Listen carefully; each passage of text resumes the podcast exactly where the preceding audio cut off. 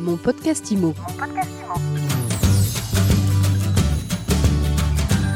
Mon podcast IMO reçoit aujourd'hui Laurent Vimon, président de Century 21. Bonjour. Bonjour monsieur. Merci d'avoir accepté notre invitation ce lundi à l'Automobile Club de France.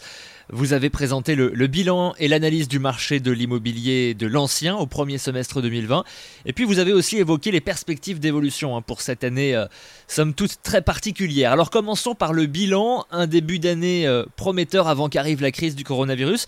Quelle analyse vous faites de ces six premiers mois de 2020, Laurent Vimon? Entre le début de l'année qui euh, continuait sur les tendances 2019 le confinement qui a duré, duré, deux mois et demi et la reprise dès le 11 mai, il n'y a pas de différence. C'est-à-dire que le marché, il a fait on, off et on, et il est reparti sur les mêmes tendances, voire un peu plus haussières que ce qu'on a connu en début d'année. Donc un marché qui a été très dynamique à la fois sur les volumes de vente, oui. même si on est en près de 27% sur le semestre, mais il manque deux mois et demi, euh, et sur les prix, puisque au niveau national, les, le prix du mètre carré d'une maison a augmenté de plus de 2% pour s'établir à 2160 euros et d'un peu plus de 3% pour un appartement à 3628 euros. Je précise que c'est un, un, record historique. C'est le prix mètre carré le plus élevé qu'on ait jamais connu en France. Et le profil et des acquéreurs, quel est-il? Alors, il y a deux choses à dire. Oui. La première, c'est que la destination des biens a évolué. Ah. On a principalement un marché à destination des résidences principales avec une inflexion euh, conséquente des achats à titre d'investissement locatif. Uh -huh. Et au niveau des profils d'acquéreurs, il n'y a pas de grand changement de tendance. On va dire que 50% des acquisitions ont été faites par des gens qui avaient moins de 40 ans. La seule euh, réflexion peut-être porte sur les employés ouvriers dont la part a légèrement diminué. Elle est passée de 41% à 38%. Beaucoup d'acteurs pensent que les, les, difficultés vont arriver à la rentrée.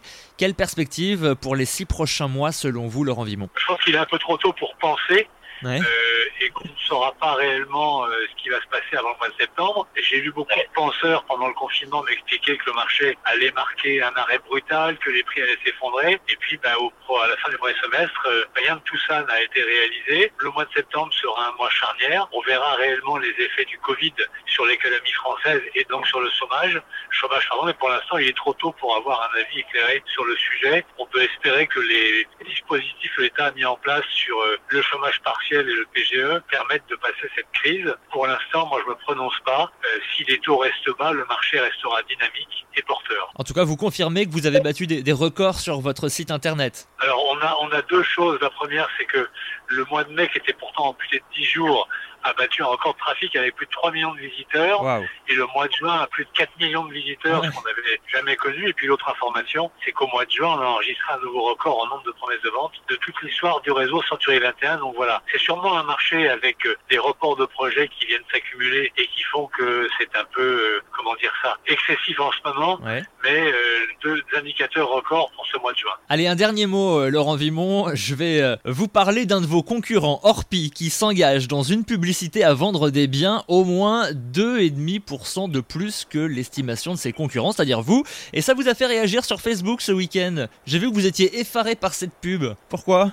Oui, je, je, trouve que d'abord, c'est pas tellement euh, sympathique pour les concurrents et les confrères de dénigrer euh, le prix d'estimation. Alors, il faut préciser que j'ai fait cette publication pour informer la direction générale d'Orpi, qui n'a toujours pas réagi d'ailleurs, ouais. et que j'ai bien compris que ça concernait une agence et pas le réseau Orpi. Ouais. Donc je ne m'attaque pas au réseau Orpi, mais à une agence du réseau qui a une communication que j'ai trouvée désastreuse et qui pour les acheteurs est absolument catastrophique puisque le message c'est qu'en achetant chez Orpi, on paye 2,5% plus cher qu'ailleurs. Donc je, je, respecte le réseau Orpi, ses adhérents, et je déplore qu'un des adhérents ait malheureusement euh, pris cette initiative qui me semble peu déontologique et surtout contraire à, à l'esprit de ce que nous défendons régulièrement avec le réseau Orpi, qui est le fichier AMEBI. Voilà. Merci beaucoup Laurent Vimon d'avoir été avec nous aujourd'hui. Je rappelle que vous êtes le président de Century 21. Bonne journée. Merci, bonne journée. Mon podcast IMO. Mon podcast